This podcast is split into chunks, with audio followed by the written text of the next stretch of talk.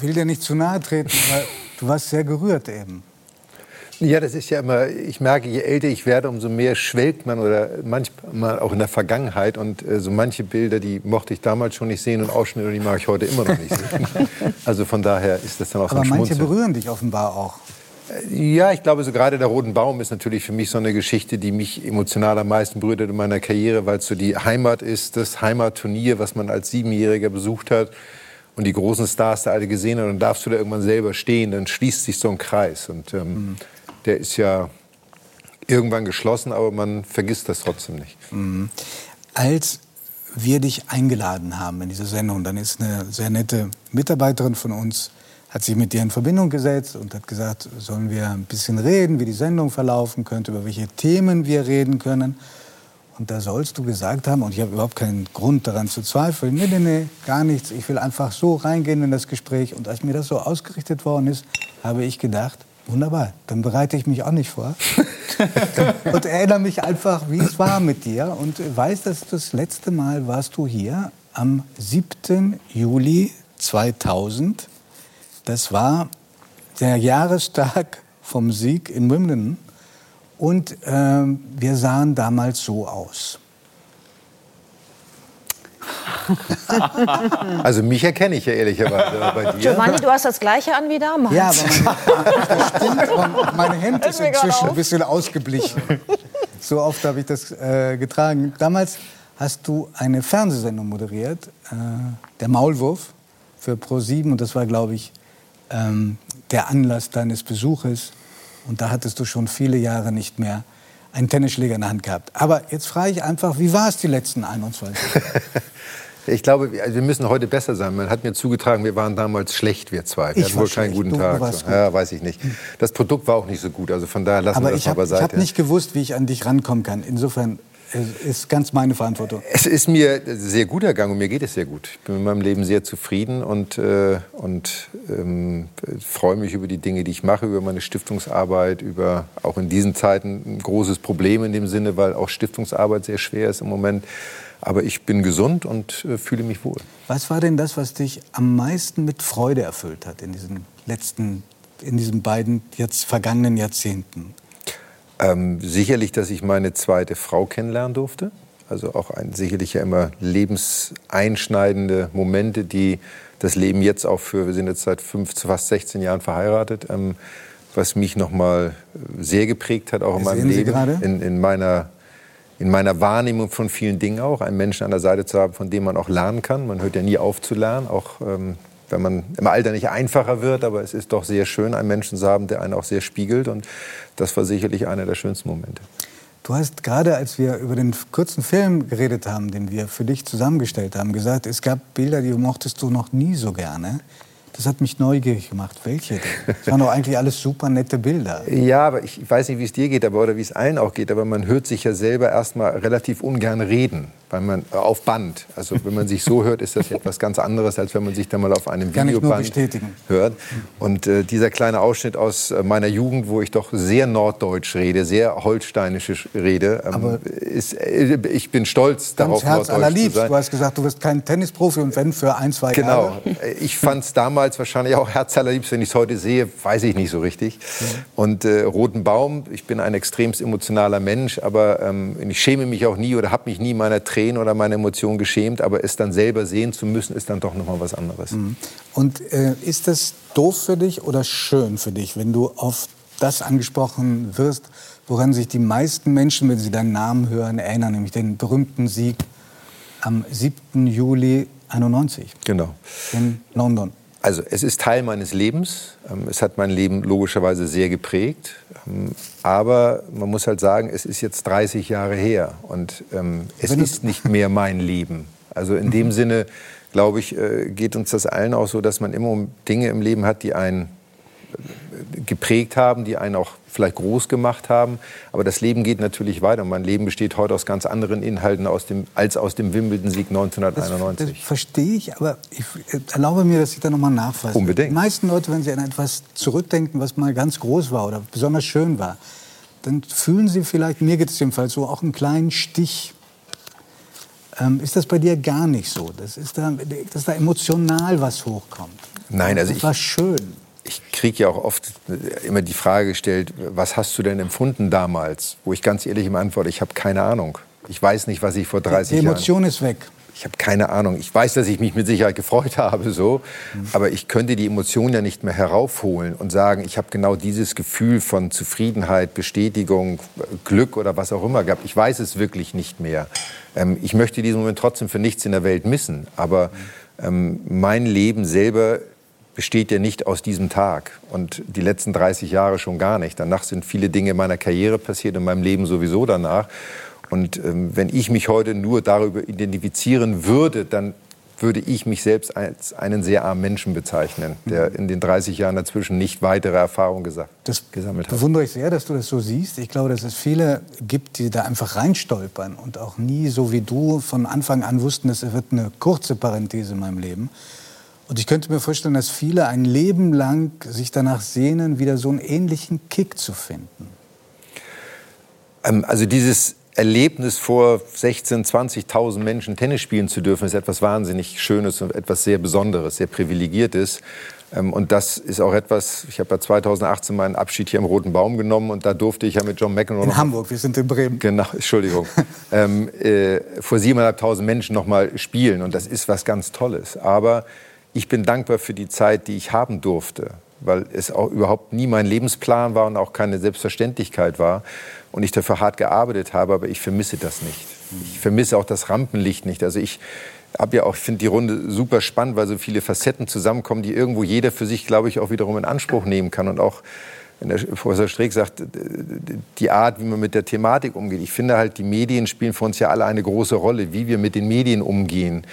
Und je mehr man sich nach außen transportiert, umso mehr muss man natürlich auch am Ende des Tages irgendwann aushalten. Umso mehr Missverständnisse gibt es. War es in meiner Zeit ja auch. Ich hatte nun einige Konkurrenten, wo immer versucht wurde, auch Kommentare von mir zu bekommen über eine andere Person, damit man das daraus etwas machen kann. Besonders über die eine. Besonders über die eine. So. Und äh, das ist, glaube ich, in diesen vielen Bereichen auch so. Je mehr Menschen sich zu einem Thema äußern, umso mehr Meinungen werden transportiert, umso mehr Meinungen werden nach außen getragen, umso weniger weiß derjenige draußen, was das heißt, ist denn jetzt wirklich nicht Sache. so ins Rampenlicht zu treten, ist auch eine Form von Selbstschutz. Habe ich dich richtig verstanden? Äh, ich vermisse es überhaupt nicht. Mhm. Ich genieße, ich finde das, was Dunja macht, toll, um das, was man an Bekanntheit hat, zu nutzen, um auch eine Meinung zu vertreten, mhm. mit dem Wissen, dass es natürlich auch ein Boomerang sein kann, logischerweise. Und das muss man aushalten, wenn man diesen Weg geht. Mhm. Und da kann man sich dann auch nicht sagen, ach, das finde ich aber doof, sondern man weiß, dass das kommt und man weiß, man muss damit umgehen. Und der einzige Weg ist zu sagen, ich akzeptiere das oder ich lasse es bleiben. Aber es gibt, glaube ich, nicht wirklich einen Mittelweg dazwischen. Wie geht es dir denn in diesen Tagen, fragt einer, der ziemlich viel versucht, vor der Glotze zu hängen, bei den Australian Open? Guckst du da noch? Ab und zu. Die Uhrzeiten sind ja nicht ganz so praktisch, sage ich jetzt mal. Aber ich gucke ab und zu mal rein. Natürlich interessiert es mich auch noch, aber ähm, es ist wirklich sehr sporadisch. Also wenn überhaupt nur bei den Grand Slams und das dann auch nur so sehr wenig. vereinzelt. So, gibt es jemanden, für den du schwärmst? Oder bist du nicht der Typ, der so schwärmt? Äh, ich bin nicht so der Typ, der so schwärmt, ähm, aber ich äh, finde... Außer für seine eigene Frau, das hat mir gerade sehr gut aber gefallen. Aber die sehe ich selten am Fernseher. Ja. Ähm, äh, also ich finde, der Sport hat sich wahnsinnig verändert. Ähm, er ist wahnsinnig athletisch, wahnsinnig äh, dynamisch geworden. Mir fehlt das spielerische Element bei all diesen Dingen und deswegen sehe ich es natürlich nicht nur als neutraler Zuschauer, sondern ich analysiere, analysiere natürlich auch jedes einzelne Spiel sitzt wahrscheinlich manchmal und sagt, um Gottes Willen, wie kann man so schlecht spielen, wie kann man das machen? Also ich bin da wahrscheinlich der eine Bundestrainer beim Fußball, der dann davor sitzt und mehr meckert, als dass er begeistert ist. Weil ich mich ja nicht auf dich vorbereitet habe, kenne ich nur Gerüchte über dich und eins gesagt, du seist inzwischen ein ziemlich bedeutender Sammler geworden von zeitgenössischer Kunst und vor allen Dingen, dass du selber malst. Ja, also gar nicht so schlecht. Das, das äh, im Auge des Betrachters. Also ich sammle bedeutend mal weit davon entfernt, aber ich interessiere mich schon seit meiner aktiven Zeit für zeitgenössische Kunst. Guck mal, wir sehen gerade ein Bild von dir. Ja, das ist auch noch schlecht fotografiert von mir, aber na, also ich sammle zeitgenössische Kunst wirklich seit der aktiven Zeit, weil ich mhm. da natürlich auch die versucht habe, Zeit mit etwas zu füllen, die man sonst im Hotel rumgehangen hätte. Mhm. Sie hat mich immer interessiert, weil es eine Möglichkeit des Ausdrucks ist, die ich sehr spannend finde, sich auch mit den Künstlern zu beschäftigen. Ich habe auch viele Freunde, die Künstler sind und mag wahnsinnig den Austausch mit diesen Menschen, weil sie die Welt und viele Dinge auf dieser Welt anders sehen und anders betrachten, als das, ich sag mal, der Normalsterbliche tut. Das heißt, du entdeckst Künstler auch oder sammelst auch äh, Künstler, die noch nicht so bekannt sind, aber ich, ich habe gehört, du kennst auch ziemlich oder du sammelst auch ziemlich große und bekannte Künstler wie Warhol, äh, wie Andy Warhol, äh, sorry, wie äh, Gerhard Richter, äh, wie Polke. Ja, für mich geht es in erster Linie um die Auseinandersetzung mit dem, was der Künstler macht und nicht zwangsläufig nur die Biografie. Also wenn man sich Josef Beuys... Ja, wenn man sich Josef Beuys anguckt, kann man die Biografie lesen und verstehen, warum er gewisse Dinge gemacht hat, wie er sie gemacht hat. So, aber äh, und das hilft natürlich auch manchmal, aber es geht ja auch oft darum, halt selbst herauszufinden, was sehe ich da drin? Was gibt mir dieses Kunstwerk? Also über Dirk, wenn ich in so einer Höhle bin, die Frage, was gibt mir das selber erstmal losgelöst von dem, was ich nach außen tragen kann, aber was nehme ich selber mit für mich? Und ein Freund der Künstler aus Wien, Hubert Scheibel, hat mich mal irgendwann gefragt beim Abendessen, sag mal, warum, wie kommt eigentlich ein Tennisspieler dazu, zeitgenössische Kunst zu sammeln? Was war deine Antwort? Ich denke heute noch darüber nach. das ist jetzt fünf Jahre her, Aber wo hängst du deine äh, Kunst? Das sind ja zum Teil ziemlich große Kunstwerke. Sind, haben die zu Hause Platz oder hast du inzwischen irgendwelche Lager angemietet? Ja, es gibt auch ein Lager, leider Gottes. Ähm, aber vieles hängt auch bei uns zu Hause. Und dazu kommt aber, dass meine Frau, als ich sie kennenlernte, mit zeitgenössischer Kunst überhaupt nichts anfangen konnte. Und äh, so eine klassische schwarze Leinwand war für sie das kann ich auch so.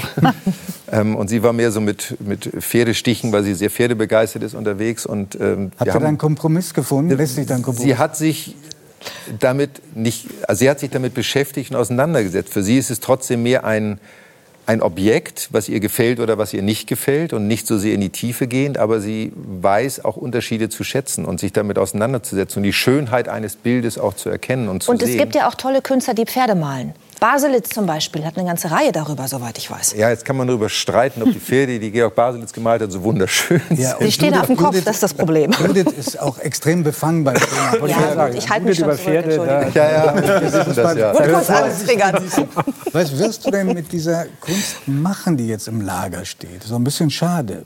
Ja, das ist am Ende auch eine Frage, die ich mir jetzt ab dem 50. Lebensjahr angefangen habe zu stellen. Ist jetzt 52? Genau. Ähm, was nützen einem irgendwann Bilder, die auf dem Lager stehen, die man selber 15 Jahre lang nicht gesehen hat und die nächsten 20 Jahre vielleicht auch nicht sehen wird. Und was ist die Antwort?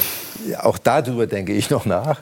Aber es ist natürlich, die Natur des Sammelns ist natürlich trotz allem auch nicht immer alles sehen zu können, was man sammelt. Und auch, wenn jemand Bücher sammelt, liest er nicht jedes einzelne Buch immer wieder von vorne. Aber ähm, es Warum ist schon machst du nicht eine Galerie oder ein kleines Privatmuseum ja. auf? Ja, ich glaube, für ein Privatmuseum reicht es nicht und äh, das steht mir auch nicht zu. Da gibt es wirklich andere Menschen, die, die sich wesentlich besser auskennen und wesentlich mehr damit beschäftigen. Und es gibt ja viele Privatmuseen, muss man ehrlicherweise sagen.